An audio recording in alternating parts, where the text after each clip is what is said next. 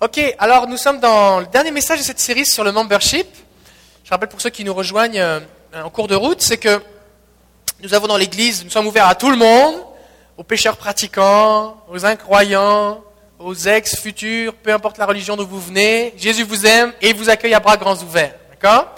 Mais à cause de notre structure de, de fonctionnement, eh bien, au niveau des lois du pays, eh bien, nous avons ce qu'on appelle des membres officiels qui élisent notamment le comité d'administration. Les membres sont ceux qui votent le pasteur quand il y a un changement de pasteur, et puis aussi qui approuvent le budget ou des choses comme ça. Donc on a des membres officiels. Il y a plusieurs critères qui sont là pour devenir membre officiel. On en a vu plusieurs dans les dernières semaines.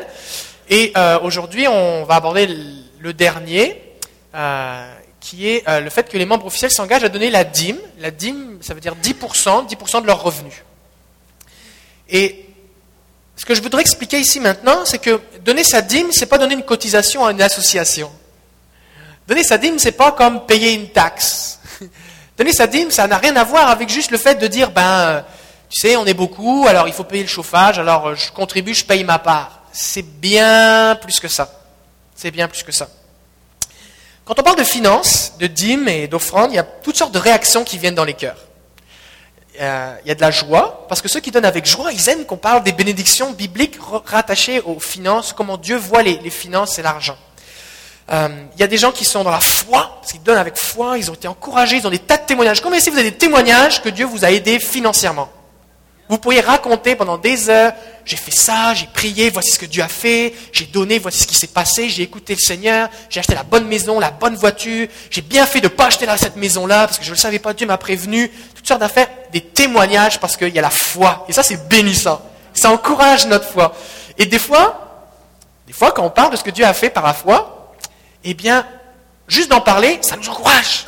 Ça nous encourage. Hier, je partageais quelques témoignages autour d'un repas avec des amis et puis, juste de raconter ce que Dieu avait fait au cours des dernières années, combien il avait été fidèle, ça a encouragé ma foi. C'était bénissant.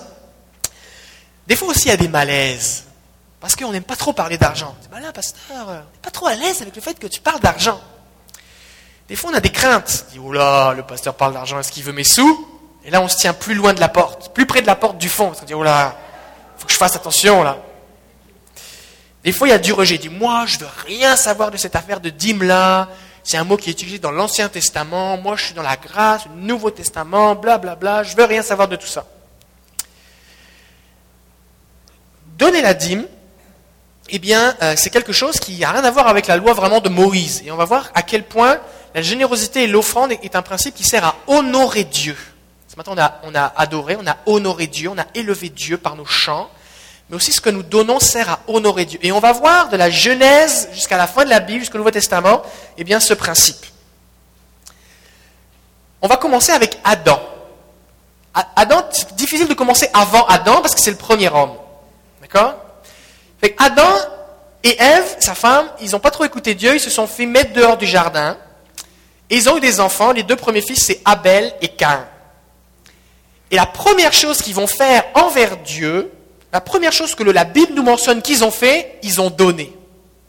Spécial, hein Ils n'ont pas prié, ils ont donné.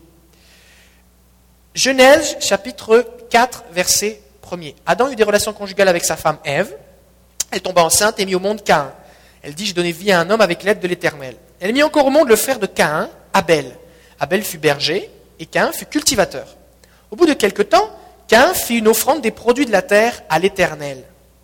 De son côté, Abel en fit une des premiers de son troupeau et de leur graisse. L'Éternel porta un regard favorable sur Abel et sur son offrande, mais pas sur Caïn et sur son offrande. Caïn fut très irrité et il arbora un air sombre.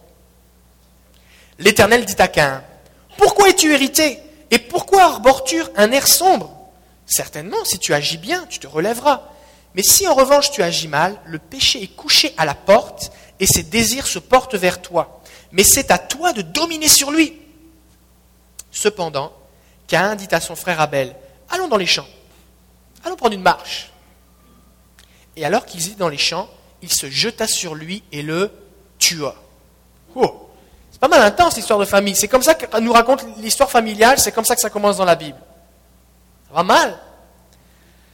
Pour dire plein de choses sur ce texte, mais nous on va se concentrer sur quelques points. On est dans Genèse chapitre 4, verset 1er.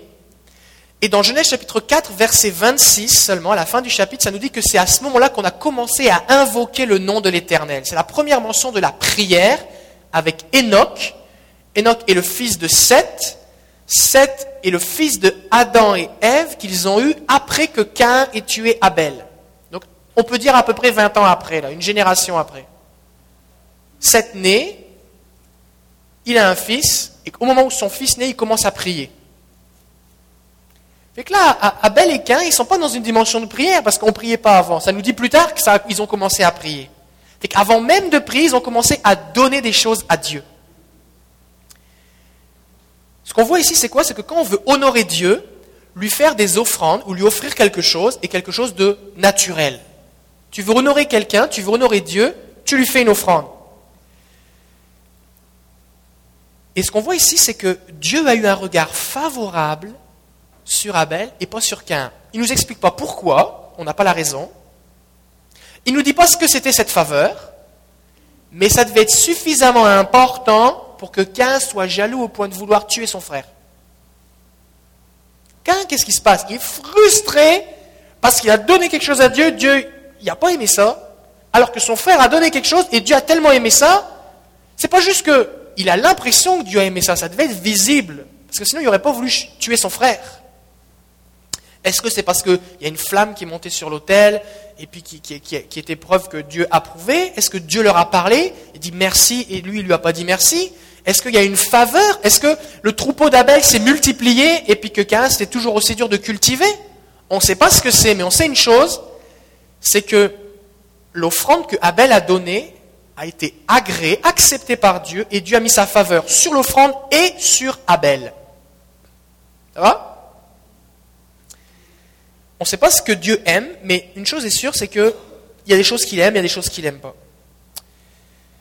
La faveur de Dieu, c'est quelque chose de précieux. La faveur de Dieu sur mon offrande, c'est quelque chose de précieux, c'est quelque chose que je dois rechercher.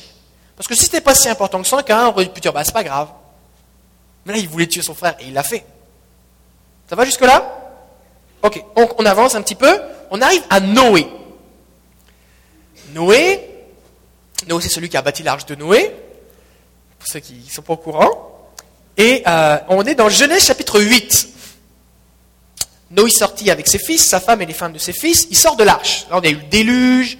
Euh, il s'est passé toutes sortes de choses. Vous pourrez lire dans la Genèse, c'est super intéressant. Mais là, on est au moment où ils sortent de l'arche. Il y a eu 40 jours de pluie, de déluge. Tout le monde est mort, noyé. Jugement de Dieu. Noé est avec les animaux et sa famille, tout seul dans l'arche. Il survit parce que Dieu l'a protégé il avait averti avant de ce qu'il allait faire, et puis euh, finalement il arrête de pleuvoir, l'eau descend, ils sortent de l'arche. C'est là qu'on est. D'accord? Entre parenthèses, si vous, allez voir le film Noé au cinéma, c'est pas très vraiment en rapport avec l'histoire biblique, je vous le déconseille. Si vous voulez voir un film avec de l'action, vous pouvez, mais c'est pas très biblique, c'est pas très inspirationnel, d'accord? Vous n'allez pas vraiment être édifié en allant voir ce film. Fin de la parenthèse. Donc, Noé sort de l'arche, tous les animaux, les reptiles, les oiseaux, tout ce qui se déplace sur la terre sort de l'arche en fonction de leur espèce. Et que fait Noé? La première chose que Dieu fait Noé, il construisit un autel en l'honneur de l'Éternel. Est-ce qu'on peut dire honneur Honneur, en l'honneur de l'Éternel. Et un autel, à quoi ça sert? C'est pas un autel où tu vas dormir, c'est des, pierres qui, dressent. Et cet autel, il sert à quoi? Il sert à faire des sacrifices, des offrandes, à offrir des choses à Dieu. Il prit de toutes les bêtes pures et de toutes les oiseaux purs, et il offrit des holocaustes, ça veut dire que l'animal était complètement brûlé par le feu, sur l'autel. Et qu'est-ce que ça nous dit? L'Éternel perçut une odeur agréable, et il se dit en lui-même, je ne maudirai plus la terre à cause de l'homme, car l'orientation du cœur de l'homme est mauvaise dès sa jeunesse, et je ne frapperai plus tous les êtres vivants comme je l'ai fait. Tant que la terre subsistera, oh, est-ce que la terre est encore présente? Ben Oui, on est dessus. Ça veut dire que l'alliance que Dieu a fait avec Noé, elle est encore valable maintenant. Pourquoi Dieu a dit ça? Parce qu'il a senti quelque chose de bonne odeur. Et ce n'était pas tellement l'odeur du barbecue qu'il a senti. Ce n'était pas l'assaisonnement de la viande là. C'est que Noé a honoré Dieu par son offrande. Dieu ça lui a plu et Dieu a décidé de faire une alliance avec lui là, ce qu'on voit ici, c'est que l'honneur exprimée par des offrandes, touche le cœur de Dieu et Dieu agit, fait une alliance. Oh, c'est fort, non? Tant que la terre subsistera, les semailles, la moisson, le froid et la chaleur, l'été et l'hiver, le jour et la nuit ne cesseront pas. Ça va continuer.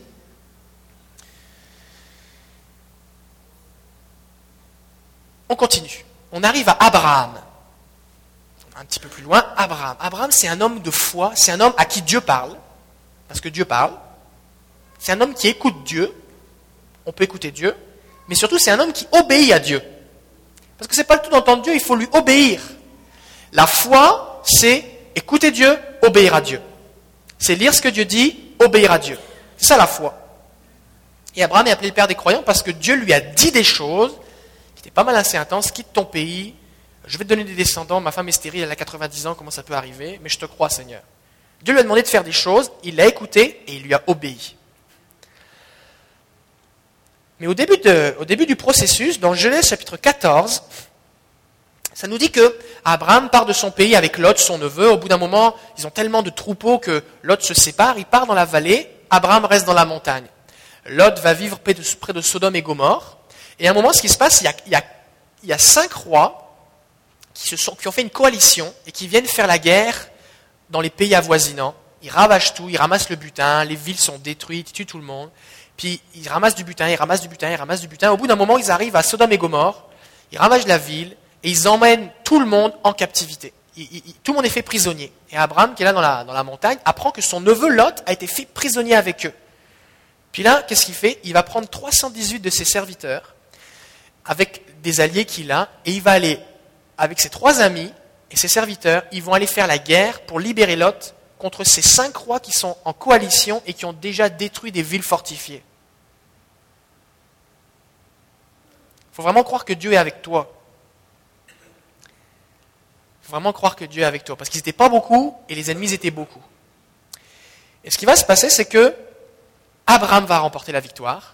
Il va libérer Lot et tous les, prisonniers. Et il va récupérer tout le butin. Pas juste ce qu'ils avaient pris à Sodome et Gomorre. Mais ce que tous ces rois avaient pris dans chacune des villes qu'ils avaient attaquées avant. Il ramasse tout. Comme c'est lui qui a remporté la victoire, tout est pour lui. C'est comme ça que ça marche. là, il rentre à Sodome et Gomorre il croise le roi de Sodome qui avait perdu auparavant. Et puis il va lui dire, c'est là qu'on est. Lorsque Abraham revint de sa victoire sur Kedor Laomer, c'était le nom du chef de tous les autres rois, et sur les rois qui étaient ses alliés, le roi de Sodome sortit à sa rencontre dans la vallée de Chavé, c'est-à-dire la vallée du roi. Melchisédek, roi de Salem, fit apporter du pain et du vin. Il était prêtre du Dieu très haut. Donc imaginez, Abraham arrive avec tout le butin, les prisonniers, il y a le roi de Sodome qui avait perdu la bataille avant, qui vient à sa rencontre, et là, on ne sait pas trop d'où il vient. A Melchisedec qui arrive. Et lui, il arrive avec du vin et du pain. Spécial, non? Du vin et du pain. Ça ne vous rappelle pas quelque chose? Du vin, du pain, une fois par mois, on fait ça à l'église. Et ça nous dit qu'il était prêtre du Dieu très haut. Dans l'épître aux Hébreux, il nous a dit que ce prêtre, eh bien, euh, symbolise Jésus. Pour faire une histoire courte là, parce qu'il y a un verset dans les psaumes qui dit que le Messie est prêtre selon l'ordre de Melchisédek. Pas selon l'ordre d'Aaron, mais selon l'ordre de Melchisédek. On voit ça dans l'Épître aux Hébreux. Je referme vite la parenthèse, parce que sinon on va se perdre. En gros, c'est Jésus, c'est comme quelqu'un qui personnifie Jésus qui arrive. Okay c'est pas Jésus lui-même, mais il représente Jésus. C'est un prêtre du Dieu très haut. Donc lui, c'est quelqu'un qui, sert à adorer Dieu.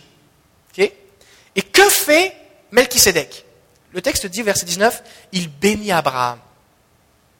Et lui dit qu'Abraham soit béni par le Dieu très haut, le maître du ciel et de la terre, béni sur le Dieu très haut qui a livré tes ennemis entre tes mains.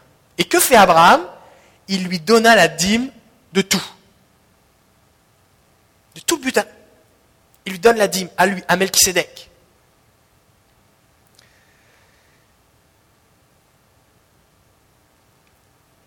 Ce qui se passe ici, c'est que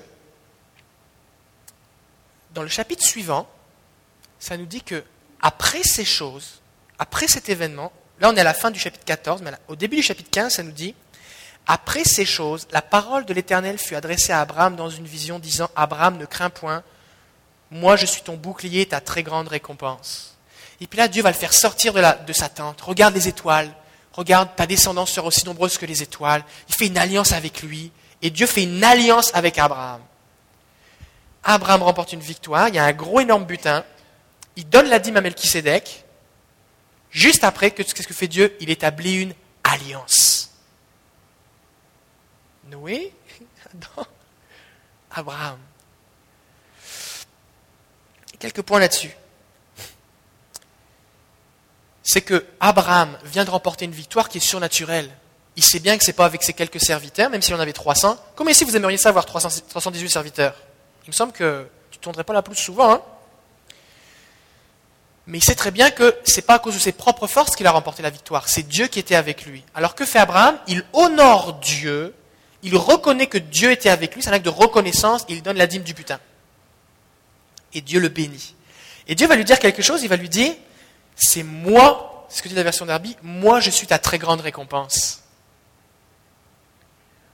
Et là ici commence quelque chose qu'on va voir par la suite, c'est que des fois les gens pensent quand tu donnes ta dîme ou quand tu donnes des offrandes, c'est comme la loterie vidéo. Tu mets de l'argent et puis il y en a plus qui va sortir. Si vous avez déjà joué à la loterie vidéo, vous avez dû remarquer qu'en général, tu mets beaucoup d'argent, il n'y a pas grand-chose qui sort. Les gens pensent que tu peux donner ta dîme dans le but d'avoir de l'argent. Mais qu'est-ce que dit Dieu? Il dit, c'est moi ta récompense. Parce que quand tu honores Dieu par tes finances, Dieu est attiré, ça lui plaît et il vient il va te bénir, regarde ce qu'il va faire avec nous, il va établir une alliance, il va établir une alliance avec Abraham, les promesses qui sont relâchées, il va déclarer des choses, il va avoir des visions, euh, il y a toutes sortes de choses qui vont se passer. Quand Dieu va établir cette promesse avec Abraham dans Genèse 15, on n'a pas le temps de tout lire les chapitres, mais Dieu va faire un, Dieu va dire à Abraham, ok, tu vas prendre des animaux, tu les coupes en morceaux, c'est comme ça qu'on faisait des alliances à l'époque. Et puis la Bible dit qu'il y a une torche de feu qui va passer entre deux, une nuée. Et puis euh, la présence de Dieu va arriver, Abraham va, dormir, il va avoir un rêve, Dieu va lui faire ressentir ce que vont ressentir ses descendants des centaines d'années plus tard quand ils vont être en Égypte captifs. Dieu lui annonce à lui que non seulement ils vont être en Égypte, combien de temps ils vont y être, mais qu'ils vont en sortir. C'est toute une révélation. Il fait une alliance. La bénédiction est là. Dieu arrive. Honorer Dieu par nos finances, attire la présence de Dieu et la faveur, la bénédiction de Dieu. C'est peut-être ce genre de choses dont Cain était jaloux vis-à-vis d'Abel. Dieu va se révéler à Abraham, il va lui dire, je suis le Seigneur Yahweh, je suis celui qui est. Puis il se révèle à Dieu, en tout cas. On n'a pas le temps de passer beaucoup de temps là-dessus, mais juste pour vous dire que Abraham, s'il avait gardé tout le butin pour lui, parce qu'il va donner 10% à Melchisédek, et puis le reste, il va le rendre à ceux à qui ça avait été volé. Il garde rien pour lui. Abraham, t'as pas compris comment ça fonctionne le business là? C'est pour toi le butin. il a compris. Il fait justice, il rend celui à qui ça a été volé, il rend ce qu'on lui avait pris, il honore Dieu, et dit moi, je prends rien pour moi, mais Dieu arrive. Il dit moi, je serai ta récompense. Oh, combien vous aimez ça, avoir Dieu comme récompense? Seigneur, sois ma récompense. Ok, on continue, on arrive à Moïse. Tout ce que j'ai dit jusqu'à présent, ça n'a rien à voir avec la loi de Moïse. Des fois, les gens disent l'Ancien Testament, le Nouveau Testament, mais c'est un peu plus compliqué que ça, d'accord? Il y a plein d'alliances dans l'Ancien Testament. Il n'y a pas juste la loi de Moïse. Quand dans l'Épître aux Romains, il nous est dit que Abraham est le père des croyants, le père de la foi, Abraham, il marchait pas du tout sous la loi. C'est bon? Il y a Noé, Adam, Abraham, Moïse, la loi. Pour ça, Jésus vient, puis après ça, ça continue. Mais la loi, c'est juste pendant, un temps, ok? Et nous, des fois, on dit tout ce qui est avant Jésus, on ne veut rien savoir. Oui, mais il s'est passé des choses avant Moïse. Ok, l'alliance de Moïse. Dieu fait sortir son peuple d'Égypte. Il les rencontre sur le, sur le mont Sinaï, il entend les voix, les dix commandements. Euh, il se passe toutes sortes de choses dans le désert, tout ça. Euh, et puis, euh, Dieu va donner à Moïse les lois. Parce qu'à partir de ce moment-là, Dieu va dire, vous allez me faire le tabernacle, qui était une tente, qui, était mobile. C'était un temple mobile, et dans lequel Dieu était adoré. Il y avait des sacrifices qui étaient faits en permanence, du parfum qui était brûlé, euh, de l'encens. On offrait du pain, on présentait du pain devant Dieu. Il y avait toutes sortes de louanges, d'adorations qui étaient là, qui étaient faites. C'est comme, vous allez me faire un culte. Et la dîme servait, Dieu dit, vous allez donner la dîme. Il va dire, la dîme m'appartient. Et cette dîme va servir à quoi? Va servir à entretenir ce qui se passe dans ma maison, dans, mon temple mobile, parce que je vais être au milieu de vous, et va servir aussi à entretenir ceux qui entretiennent la maison. Les lévites, les prêtres, tout ça. Alors Dieu va donner plusieurs lois, par exemple dans Lévitique 27, 30, toute dîme de la terre, des récoltes de la terre, du fruit des arbres appartient à l'Éternel, c'est une chose consacrée à l'Éternel. Dieu dit, la dîme, le 10%, c'est ma part. Je te bénis, 90% pour toi, 10% pour moi. Lévitique 27, 32, toute dîme du gros et du petit bétail, une bête sur dix de ce qui se passe sous un bâton de berger sera consacrée à l'Éternel. Il dit en gros, tout est revenu 10%. Et dans le contexte de l'alliance de Moïse, c'est plus des actes volontaires et spontanés, la dîme, ça devient un commandement. Parce que jusqu'à présent, Abraham volontairement a donné sa dîme, euh, Noé volontairement a fait des sacrifices, Abel volontairement a offert des choses à Dieu. Dieu n'avait rien demandé. Il n'avait rien demandé. Mais parce qu'ils avaient honoré Dieu, Dieu avait béni. Là maintenant, ça devient un commandement. Parce que ça devient un commandement, l'obéissance entraîne des bénédictions. La désobéissance entraîne des malédictions. Parce qu'on est dans le cadre d'une loi. D'accord? C'est pour ça que celui qui obéissait à la loi de la dîme pouvait avoir de l'assurance et s'attendre à des choses de la part de Dieu. C'est ce qu'on voit par exemple dans Deutéronome 26, versets 12 à 15. Alors il y avait toutes sortes de, principes avec les dîmes de ceci, les dîmes de cela, la troisième, la deuxième, la septième année. Tout ça. Il y avait plein de lois, mais nous, on veut juste regarder des principes, d'accord? C'est que Dieu dit, la troisième année, l'année de la dîme, lorsque tu auras fini de prélever toute la dîme de tes produits, tu la donneras aux Lévites. Pas seulement, à l'étranger, pas seulement, à l'orphelin, pas seulement, à la veuve. D'accord? La dîme, ça ne servait pas juste pour les gens dans l'église. D'accord? Dans, le temple. Ça servait aussi à bénir les gens autour. Bon.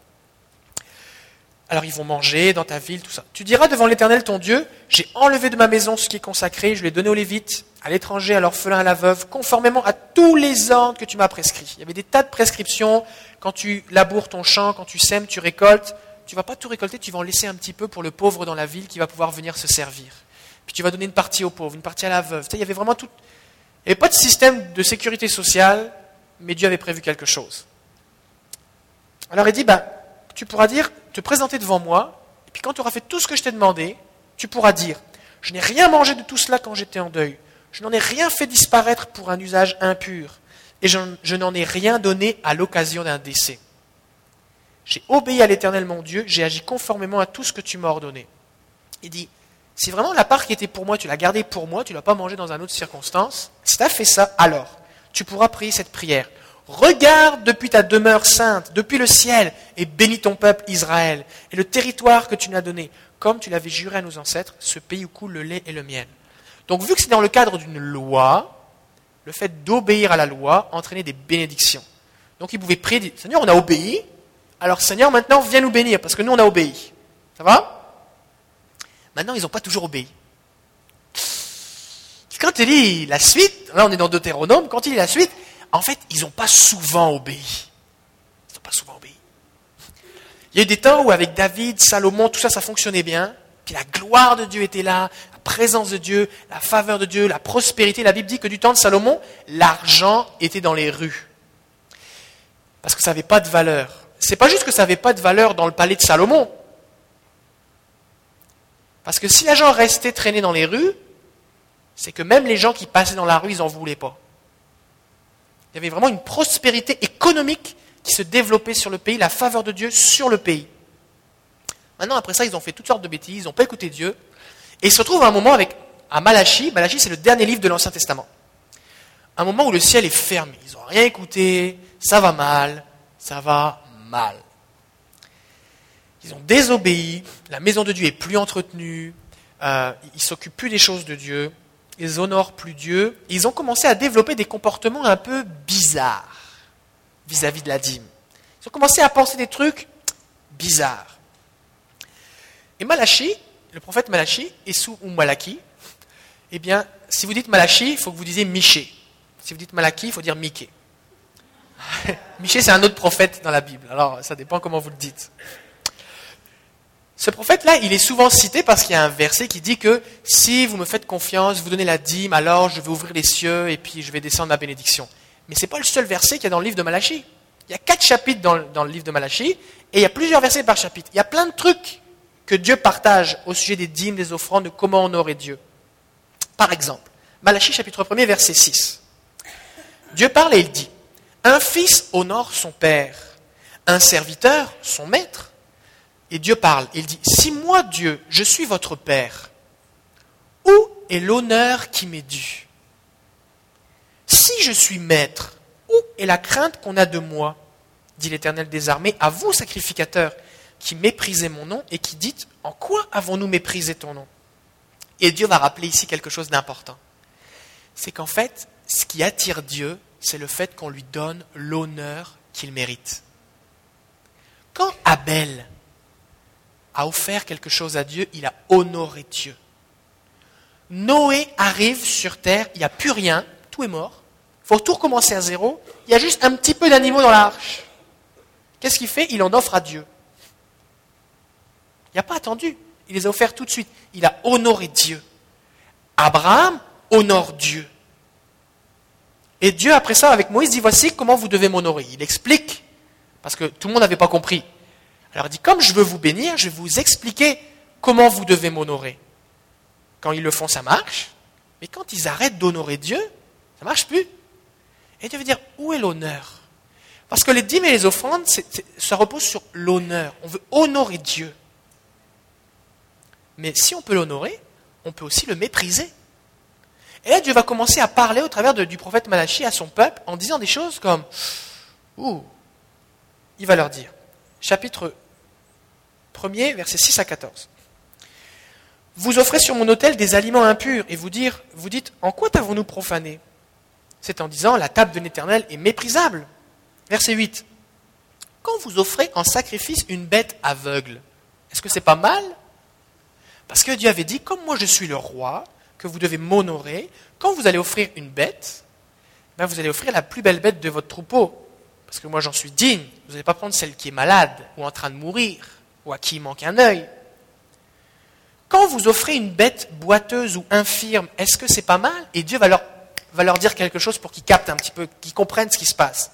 Il va dire, c'est parce que si c'est bon pour moi, le roi de l'univers, donne-la à ton patron donne-la à ton gouverneur, donne-la à ton premier ministre.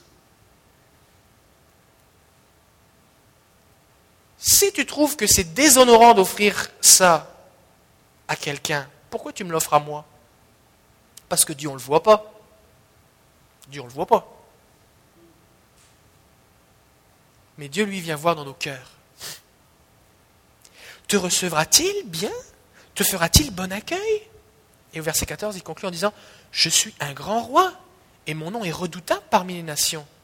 Tu dois réaliser que quand tu viens m'offrir quelque chose, que ce soit ton adoration, ton service, que ce soit tes offrandes, tu viens pour m'honorer moi, c'est pas n'importe qui, je, suis Dieu.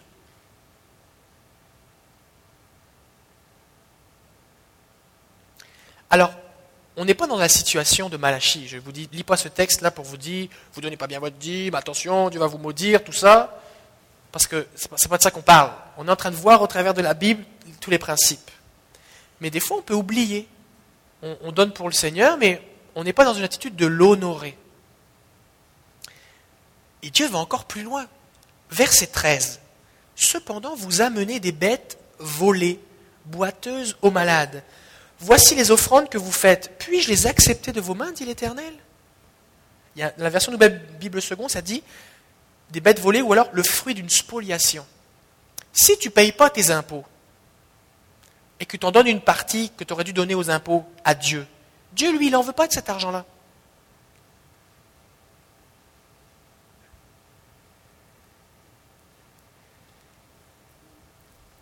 Il y a des endroits où on enseigne que, peut-être vous l'avez entendu ou cru, qu'en fait, peu importe ce que tu fais, du moment que tu donnes, tu vas être béni. Et on fait croire aux gens que Dieu est comme une loterie vidéo. Dieu, c'est comme le 649. Mets de l'argent sur l'autel, Dieu va te bénir, peu importe. Même si ton cœur, c'est n'importe quoi, peu importe d'où vient l'argent, même si ça vient de la mafia, mais peu importe d'où ça vient, Dieu va bénir. Mais non. Dieu, à plusieurs endroits, dit, bah, c'est parce que ça, là, tu peux le garder, j'en veux pas. Si vous jouez au loto, en vous disant quand je gagnerai, je donnerai ma dîme. Vous pouvez arrêter tout de suite, parce que Dieu n'en veut pas. Dieu n'en veut pas. Si vous fraudez vos clients, ou que vous mentez, que vous escroquez du monde, vous êtes malhonnête, et que vous faites du profit, et que vous en donnez une partie à Dieu, Dieu, il n'en veut pas.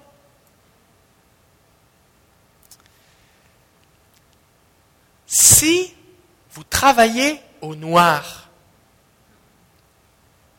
pas déclaré, illégal, que vous donnez la dîme de cet argent-là, ben Dieu, il n'aime pas trop ça.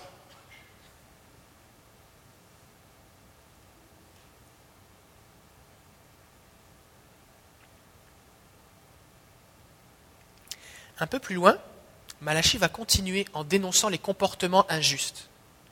Parce que des gens pensent, parce que je donne ma dîme, Dieu va excuser mes affaires. J'ai des affaires qui ne sont pas claires, mais comme je donne, c'est correct. Il va fermer les yeux. Mais la dîme, c'est pas acheter Dieu pour qu'il ferme les yeux sur mes trucs pas corrects. Et Jésus va reprocher, ça aux pharisiens. Mais Malachie, il va, il va reprocher les gens, vous êtes injustes, vous ne payez pas vos employés, vous opprimez l'étranger, vous répudiez vos femmes, et vous croyez que vous me donnez ma dîme et que je vais agréer ça, je vais l'accepter, que je vais vous bénir. Mais rien du tout. Changez vos cœurs d'abord. On arrive maintenant à Jésus. Malachie, c'est le dernier livre de l'Ancien Testament. On arrive à Jésus. Jésus rencontre les pharisiens et il dit, Matthieu 23, 23, Malheur à vous, spécialiste de la loi et pharisien hypocrite, parce que vous versez la dîme de la menthe, de la nette et du cumin, et que vous laissez ce qu'il y a de plus important dans la loi, la justice, la bonté et la fidélité. C'est cela qu'il fallait pratiquer, sans négliger le reste. Plusieurs choses sur ce point, sur ce texte. Premièrement, Jésus dénonce les pharisiens qui étaient rendus tellement euh, euh, extrêmes dans leur pratique de la dîme que même quand ils avaient des petites plantes aromatiques dans leur jardin, Peut-être cet été, vous allez avoir un, pot avec de la ciboulette sur votre balcon. Puis là, il comptait, OK, j'ai 10 feuilles de ciboulette, j'en prends une, puis je la convertis en argent, puis je la donne. C'était rendu assez intense. Il dit, vous, vous allez dans les détails de la dîme à ce point-là, mais à côté de ça, la justice, la miséricorde, la bonté, rien du tout. Vous n'avez rien compris? C'est ça qui est important. Alors des fois, les gens disent, c'est bon. Jésus a dit ce qui est important, c'est la bonté, la fidélité et la justice. J'ai plus besoin de donner, c'est correct. Je vais juste pratiquer la justice. Mais ce n'est pas ce que dit Jésus. Jésus dit sans négliger le reste. Ce que dit Jésus, c'est quoi? C'est que Dieu regarde votre cœur, notre cœur, parce que moi je donne aussi, hein. Et nos offrandes ne peuvent pas cacher, effacer ou compenser nos mauvaises attitudes ou nos péchés. Donner à Dieu, ce n'est pas racheter ses fautes. Parce que nous, la Bible nous dit que nous avons été rachetés par quelque chose de plus précieux que l'or et l'argent, le sang précieux de Jésus. Tout à l'heure, on a chanté à l'agneau immolé. Il a versé son sang pour moi. C'est ça que ça disait, hein? Ça, c'est le prix que Dieu a payé pour m'avoir moi. Ce n'est pas la dîme que je donne, même si je donne une double dîme, même si je donne mon salaire au complet, qui va me racheter. Parce que si ça avait été possible, Dieu aurait dit, ben, Jésus reste avec moi au ciel, puis laisse les payer. N'était pas possible. Donc il n'y a rien que je donne qui peut effacer la culpabilité, c'est le sang de Jésus qui nous libère. Avoir une bonne attitude, si je pratique la justice, je suis honnête, je suis droit, j'aime le Seigneur, ne fait pas dire que j'ai plus besoin d'honorer Dieu, parce que Dieu est digne d'être honoré. Et la dîme, c'est quoi? C'est honorer Dieu. J'honore Dieu. C'est pour ça que Jésus dit sans négliger le reste. Donc, si je donne avec un cœur mauvais, il ne faut pas s'attendre à recevoir quelque chose en retour. Ça se pourrait-tu que Caïn, au moment où il a donné les fruits et les légumes de son champ, le péché qui était tapis à sa porte, il avait déjà commencé une petite œuvre dans son cœur, et que Dieu n'a pas agréé son offrande. Parce que Dieu regarde nos cœurs. Il ne regarde pas le montant du chèque, il regarde le cœur. Comment est ton cœur? Et est-ce que tu honores Dieu? Et s'il y a les deux, Dieu bénit, met sa faveur. Si on manque un des deux, il n'y a rien du tout. C'est pas moi qui le dis, c'est la Bible.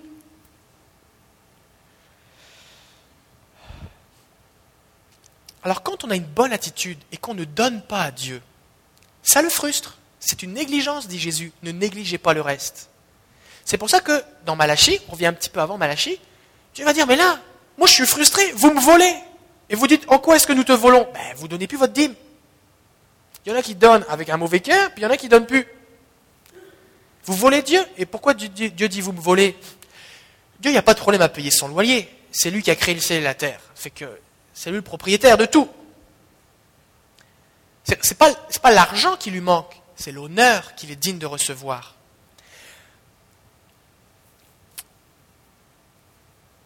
Donc si je ne donne pas à Dieu ce qui lui revient, je le vole lui.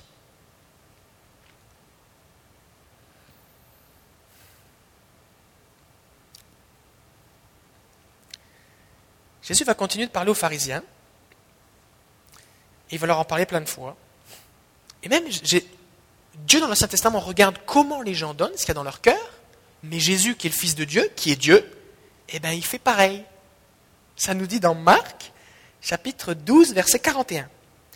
Jésus s'est assis vis-à-vis du tronc et regardez comment la foule donnait. Imaginez, je ne sais pas si on a un panier ici, imaginez que le panier passe Jésus, on ne le voit pas, et Jésus passe et regarde ce que tu mets et ce qu'il y a dans ton cœur. Jésus passe et regarde comme ça. Il regardait pas combien, comment les gens donnaient. Pas combien, comment les gens donnaient. Pas combien, comment les gens donnaient. Il y avait la foule, les gens passaient. Et à l'époque, ce qui se passait, c'est que dans le temple, dans le mur, il y avait un endroit spécial près de la salle du trésor où il y avait comme des espèces de grosses trompettes en, métal. Et les gens, euh, si vous voulez, il y avait comme un, il y avait comme un, coffre qui était derrière un mur. Et puis, il y avait comme des. Au lieu d'avoir une fente pour mettre de l'argent dedans, c'était comme une espèce de. comme une trompette qui était assez ouverte, comme ça. Et les gens venaient mettre l'argent dedans. Et donc, il y avait des gens qui, qui, ça faisait du bruit, tout ça, qui, ostensiblement arrivaient devant tout le monde, ils sortaient leurs affaires, ils les mettaient dedans pour que tout le monde le voit bien, ça fasse du bruit, tout ça. Et donc il y avait des riches qui venaient, qui donnaient des, objets précieux. Et après ça, il y, a, il y, a, une petite veuve, une pauvre veuve, et elle a mis deux petites pièces. Quand tu mets deux petites pièces, ça ne fait pas beaucoup de bruit. Et Jésus, ayant appelé ses disciples, leur dit, je vous le dis en vérité, cette pauvre veuve a donné plus qu'aucun de ceux qui ont mis dans le tronc car tous ont mis de leur superflu, mais elle a mis de son nécessaire, tout ce qu'elle possédait, tout ce qu'elle avait pour vivre. Ce qui importe pour Dieu, ce n'est pas la valeur monétaire de notre don, mais c'est la valeur qu'il a pour nous. Si ça a de la valeur pour moi, ça a de la valeur pour Dieu. Si ça n'a pas de valeur pour moi, même si je donne 1000 dollars, ça n'a pas de valeur pour Dieu. Pour illustrer ça, une petite illustration. Il y a des endroits, dans certains pays pauvres, notamment, où l'hospitalité est quelque chose de vraiment sacré. Il y a des endroits où les gens meurent de faim, ils ne mangent pas tous les jours, ou pas, pas trois fois par jour, ils n'ont pas beaucoup à manger, mais quand un invité arrive, quand quelqu'un de marque arrive, et beaucoup de missionnaires occidentaux ont été euh, choqués dans le sens de plus que surpris, étonnés, euh, ils ne savaient pas quoi faire, bouleversés, face à cette façon d'exercer l'hospitalité, où la personne arrive juste pour exercer un ministère, prier pour les gens, bénir les gens, tout ça, et des gens qui n'ont quasiment rien vont sacrifier le poulet, le veau, la chèvre qu'ils ont, que peut-être ça fait un an qu'ils élèvent, dans l'espoir de la vendre pour être capable de, de subvenir à leurs besoins. Et pour honorer l'invité de Marc, ils vont sacrifier ce qu'ils ont et ils vont lui offrir. Et en général, la personne qui reçoit ces choses est assez bouleversée et tu te sens honoré. Comme, comment est-ce que tu peux pour moi offrir tout ça alors que ça, tout ça, alors que ça représente tellement pour toi? Il est arrivé euh, que des gens, eh bien, surtout dans cette situation, disent mais là je ne peux pas manger ça, et vont être tentés de refuser, ben, donne-le à tes enfants plutôt. Disent non, non, on veut t'honorer, c'est toi qu'on veut honorer. Des fois les gens sont offensés si tu refuses le cadeau qu'il leur est fait. l'honneur, c'est offrir quelque chose de précieux pour moi, pour toi.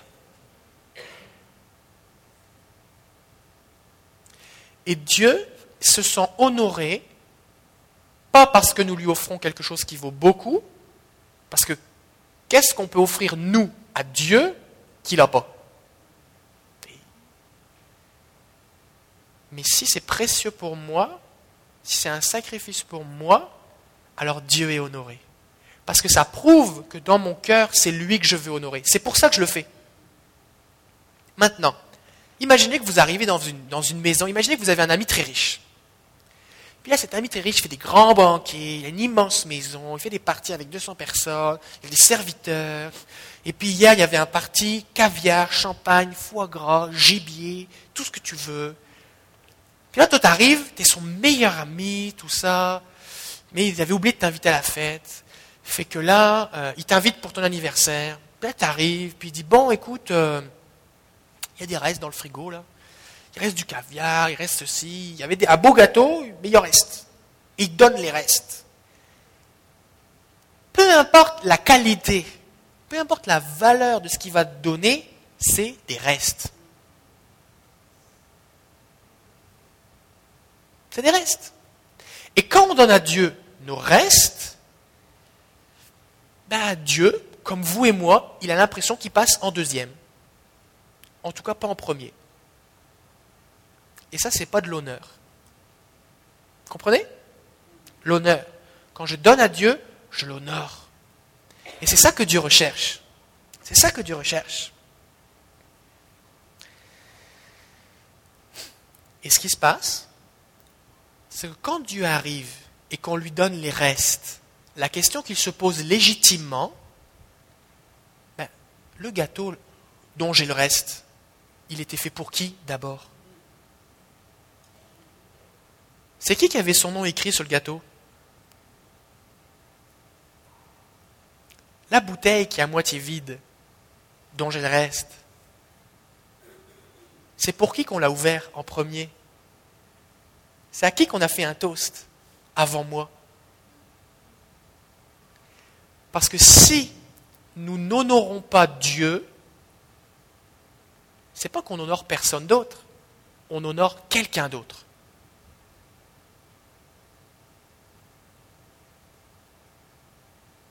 C'est comme tout à l'heure, quand tu fais passer ton char avant ta femme, c'est pareil.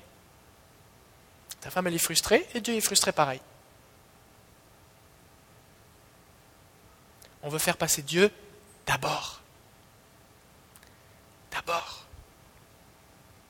Alors peut-être des gens disent, bah là, pasteur, je ne l'avais jamais vu comme ça.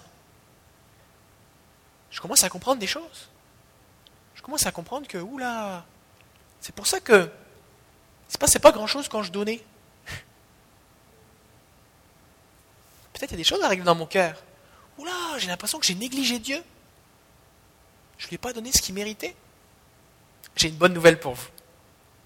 La bonne nouvelle, c'est ce que Malachi va expliquer, parce que Dieu, lui, c'est un Dieu de l'espoir. Quand il dit qu'il y a un problème, il donne toujours la solution. S'il n'y a pas de solution, c'est n'est pas de Dieu. Avec Dieu, il y a toujours une solution. Et c'est là qu'on arrive à Malachi chapitre 3, verset 10, le fameux verset. Apportez toutes les dîmes à la maison du Seigneur, la maison du trésor, afin qu'il y ait de la nourriture dans ma maison et éprouvez-moi par ce moyen. D'autres versions vont dire mettez-moi à l'épreuve, mettez-vous, faites un défi avec moi, dit l'Éternel des armées, et vous verrez si je n'ouvre pas les écluses des cieux et ne verse pas sur vous la bénédiction jusqu'à ce qu'il n'y ait plus assez de place. C'est ce que dit la version d'Arby. Et je tenserai ou je menacerai en votre faveur celui qui dévore, afin qu'il ne détruise pas pour vous le fruit du sol, et que pour vous la vigne ne soit pas stérile dans la campagne, dit l'Éternel des armées et toutes les nations vous diront bienheureux, car vous serez un pays de délices, dit l'Éternel des armées. Ce que Dieu dit ici, c'est quoi? Que bon, là on est dans le cadre de la loi de Moïse, hein parce que Malachie est toujours dans la loi de Moïse. Il dit, bon, je vous avais expliqué que si vous donnez, je vais vous bénir. C'est devenu un commandement. Parce que vous devez m'honorer. Je vous ai expliqué comment m'honorer. Là maintenant, vous ne le faites plus. Ça fait que le ciel est fermé. Si vous recommencez à donner et, pas seulement, avoir un cœur qui, qui fit avec les dons, pas juste donner, avoir le cœur qui va avec, Alors qu'est-ce que je vais faire? Le ciel qui est fermé, je vais l'ouvrir, je vais faire descendre mes bénédictions sur vous. Maintenant, on se souvient quoi? On se souvient que les plus grandes des bénédictions, c'est Dieu. C'est ce qu'a dit Dieu à Abraham. C'est moi qui vais être ta récompense. Et donc on peut s'attendre, alors que nous honorons Dieu par nos finances, à avoir plus de ce qu'il y a dans son ciel, plus de ses bénédictions. Qu'est-ce qu'il y a au ciel? Il y a des anges. Alors il y a des anges qui viennent nous visiter. Qu'est-ce qu'il y a au ciel? Il y a Dieu. Alors Dieu vient nous parler, ou il nous amène au ciel pour qu'on lui parle. Il y a des dons, il y a des bénédictions, il y a des équipements, toutes sortes de choses, d'exaucement de, prière qui sont là pour nous, d'onctions qui sont là, qui, sont tombées, qui, relâchent, qui sont relâchées sur nous. Un ciel fermé sur notre vie n'est pas quelque chose d'irréversible. Dieu veut nous bénir et il nous donne le moyen. Il dit, bah, le ciel est fermé, voici comment tu peux le rouvrir. Change ton cœur et commence à donner. Et Dieu va dire, je vais menacer celui qui dévore. il y avait un contexte où, dans les malédictions, eh bien, Dieu disait, bah, c'est parce que si tu n'écoutes pas, pour que tu reviennes à moi, que, tu, te réveilles un petit peu, je vais envoyer les sauterelles, toutes les bêtes qui dévorent, tout ça. Puis là, tu vas dire, ah, comment ça les sauterelles? Ah oui, c'est vrai, c'est une malédiction de Dieu. C'est vrai, on s'est éloigné du Seigneur, on revient à Dieu. C'était pour ça que Dieu faisait ça. C'est pour qu'ils réfléchissent. Il dit, je vais menacer celui qui dévore. Des fois, on est, dans des situations où on travaille fort, tout brise, toujours des factures imprévues. Puis, on a l'impression qu'on met l'argent dans la poche, mais la poche, elle est percée. On a l'impression que il y a quelqu'un qui vient servir dans notre compte en banque. Et Dieu dit, moi, je vais menacer celui qui dévore. Je vais te protéger. Parce que c'est une chose de gagner, mais c'est une chose de conserver. Dieu dit, je vais te protéger. Il dit, je vais multiplier ce que tu fais. Je vais multiplier tes efforts. Je vais te bénir. Tu vois, ma faveur va être sur toi. Il ne dit pas, tu vas être riche et rouler dans une Rolls-Royce. D'accord? Mais il dit, je vais être avec toi et tu vas manquer de rien. Je vais veiller sur toi. Alors on a vu tout ça, on est arrivé à Jésus. On pourrait continuer dans les, dans les épîtres corinthiens et romains et tout ça. Mais il faut qu'on s'arrête. À un moment, les pharisiens vont venir voir Jésus et ils vont essayer de le piéger. Ils étaient rusés, ces pharisiens-là. Et ils vont lui dire, Jésus, là, dis-nous, là. Nous, on est occupés par les Romains, et les Romains, ils font une taxe il y a un tribut, il y a un impôt qu'on doit payer. Selon toi, Jésus, est-ce que nous devons payer l'impôt à César? Alors si Jésus répondait oui, il disait, vous voyez, Jésus est pour les Romains, ce n'est pas un envoyé de Dieu. Si Jésus répondit non, il serait allé voir les Romains en disant, Jésus dit qu'il ne faut pas payer l'impôt. C'était un piège. Et qu'est-ce qu'a dit Jésus? Amenez-moi une pièce ils ont ramené une pièce. Ils ont dit, c'est la tête de qui qui est sur la pièce? C'est César. Il dit, ok. Et là, il va dire cette phrase célèbre. Rendez à César ce qui est à César et à Dieu ce qui est à Dieu. Qu'est-ce que ça veut dire? Là, les pharisiens ne savaient plus quoi faire. Ben euh, alors, ils sont retournés voir ceux qui les avaient envoyés. Ils ont dit, ben là, euh, on ne comprend rien, fait qu'on ne peut pas l'accuser. Un peu plus tard, l'apôtre Paul, dans l'épître aux Romains, va reprendre cette phrase et il va dire dans Romains chapitre 13, versets 5 à 7. Il parle du fait de se soumettre aux autorités, de payer les impôts. C'est très biblique, c'est pour ça que je le dis souvent. C'est pourquoi il est nécessaire de se soumettre à l'autorité, non seulement par peur de la punition, mais surtout par motif de conscience, parce que c'est Dieu qui a placé l'autorité. C'est moi qui le rajoute, c'est écrit dans les versets avant. C'est pour les mêmes raisons que vous devez payer vos impôts car ceux qui les perçoivent sont eux aussi au service de Dieu dans l'exercice de leurs fonctions. Et là, il explique ce qu'a dit Jésus. Rendez donc à chacun ce qui lui est dû. Les impôts et les taxes à qui vous les devez. Les taxes, tu les payes à César. Et l'honneur et le respect à qui ils reviennent.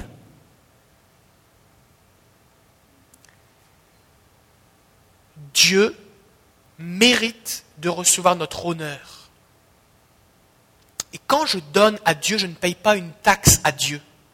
Dieu n'est pas comme un, empereur romain qui arrive, qui vient conquérir le pays, qui dit maintenant je vous domine et je prends vos sous, je vous exploite et maintenant vous me payez une taxe.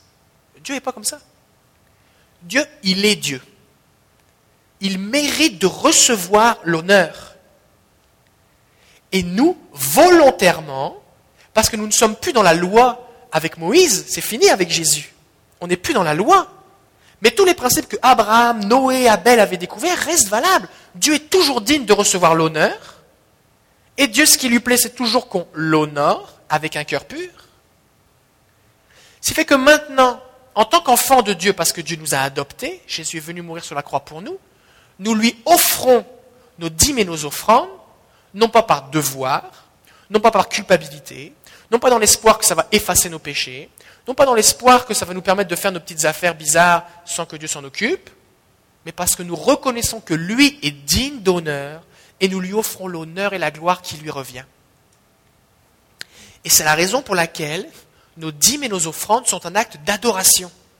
C'est la raison pour laquelle lorsque nous offrons à Dieu, lorsque nous, c'est la raison pour laquelle nos finances, la façon dont nous donnons reflète notre foi, notre adoration à Dieu. Et c'est la raison pour laquelle Dieu met sa faveur sur nous alors que nous sommes fidèles à donner. Pas parce que nous donnons plus que le voisin, pas parce que nous donnons ce que nous n'avons pas ou ce que nous aimerions donner, parce que nous donnons ce qui a de la valeur pour nous, c'est un sacrifice, nous l'honorons. On ne lui donne pas les restes, on l'honore. Et Paul va dire dans l'Épître à Timothée 1, verset 17, Au roi des siècles, immortel, invisible, seul Dieu, soit honneur et gloire au siècle des siècles. Et nous ne voulons pas être juste de ceux qui chantons que Dieu est digne d'honneur, mais nous voulons le démontrer. Dans notre attitude, quand je suis au travail, quand je paye mes impôts, quand je vais magasiner, quand je gère mes finances personnelles, quand je chante le Seigneur, quand je me comporte avec les uns, avec les autres, j'ai des employés, avec mon employeur, mais aussi à la façon dont j'honore Dieu par mes offrandes. C'est pour ça qu'on donne la dîme et les offrandes. C'est pour l'honorer. Waouh! Waouh!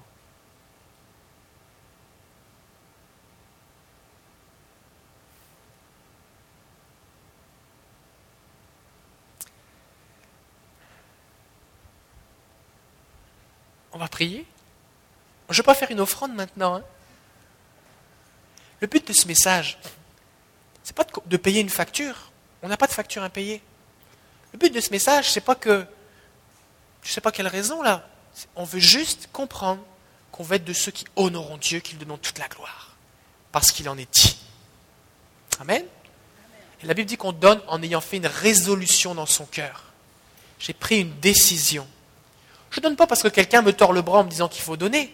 Je donne parce que dans mon cœur, je sais à qui je donne, pourquoi je donne, c'est pour lui. Amen. Alors on va prier ensemble. Est-ce qu'on pourrait se lever devant celui qui est dit de toute l'honneur et toute la gloire? Gloire à Jésus.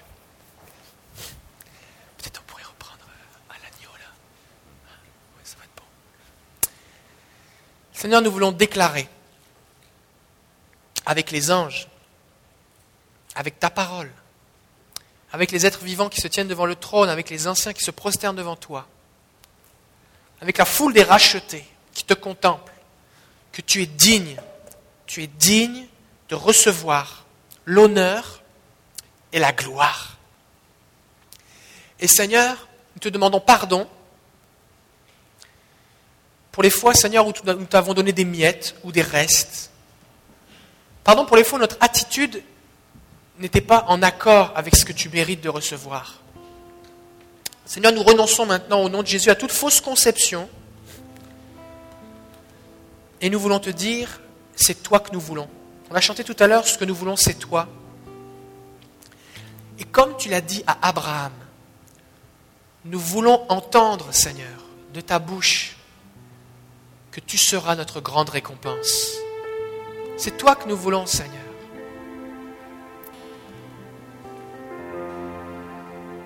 Seigneur, viens changer nos cœurs.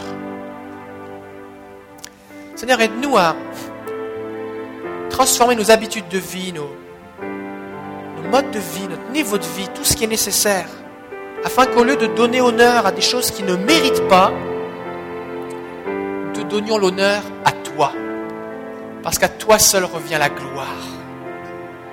Seigneur, tu as prouvé ton amour pour nous en payant le prix de ton sang précieux pour nous racheter. Tu nous as tellement aimés, Père, que tu as donné ton Fils. Et nous voulons en retour, Seigneur, reconnaissant que tout nous vient de toi, t'offrir nos cœurs, nos vies, notre louange, mais aussi t'adorer et t'honorer, Seigneur, par nos offrandes, Seigneur. Seigneur, apprends-nous à t'offrir ce que toi tu aimes, ce qui te plaît, Seigneur. Parce que nous voulons t'honorer t'exalter. Seigneur, je prie maintenant au nom de Jésus qu'alors que nous saisissons, tu nous donnes cette révélation ce matin. Je prie au nom de Jésus pour tous ceux qui jusqu'à présent t'honoraient et aussi pour tous ceux qui prennent la décision dans leur cœur de commencer à t'honorer. Je prie maintenant pour un ciel ouvert au nom de Jésus. Je prie Père au nom de Jésus que tu sois leur récompense. Je prie Père que tu établisses une alliance de bénédiction avec eux. Je prie au nom de Jésus que tes anges viennent. Je prie au nom de Jésus pour des visions, des révélations comme tu l'as fait à Abraham, des expériences spirituelles et surnaturelles. Que les dons spirituels soient relâchés. Je prie au nom de Jésus ta bénédiction et ta protection sur nos biens. Et je te prie, Seigneur, que les gens qui nous entourent, voyant ta bénédiction sur nos vies, pas parce qu'on va être les gens les plus riches du quartier, mais voyant ta faveur et la joie qui sera dans nos cœurs, de vivre avec toi, puissent eux aussi te donner la gloire et chercher à te connaître. Seigneur, je viens contre tout esprit de pauvreté qui maintient les gens captifs dans des mensonges. Je viens contre l'incrédulité qui nous fait dire que si je donne, je n'aurai plus assez. Je prie pour un dépôt de foi, Seigneur, et de générosité dans nos cœurs, pour ta gloire. Que tu sois honoré, Seigneur. Saint-Esprit, par ton amour et ta tendresse, parle-nous et montre-nous ce que tu veux, Seigneur. C'est-à-dire, chacun de nous, notre situation est différente. Alors je te prie, Saint-Esprit, de nous parler et de nous montrer ce que toi tu considères comme un honneur à recevoir.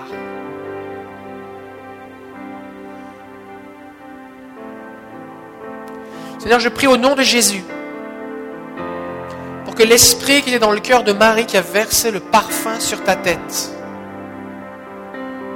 et dont on parle encore 2000 ans après, que cet esprit de louange, d'adoration et d'offrande extravagante, Seigneur, soit répandu au milieu de nous. Pas pour que nous soyons trouvés dans le besoin, Seigneur, mais pour que ton nom soit exalté, honoré, Seigneur. Reçois nos offrandes comme un parfum de bonne odeur. Nous voulons choisir aujourd'hui d'honorer uniquement toi. Et nous renonçons à honorer qui que ce soit d'autre au nom de Jésus. Te donnons toute la gloire parce qu'à toi, Jésus, l'agneau immolé, elle revient seule. Sois honoré, sois élevé au nom de Jésus. Amen. Alléluia. On va rechanter ce chant. À l'agneau immolé soit la gloire, tous les anges louent sa sainteté.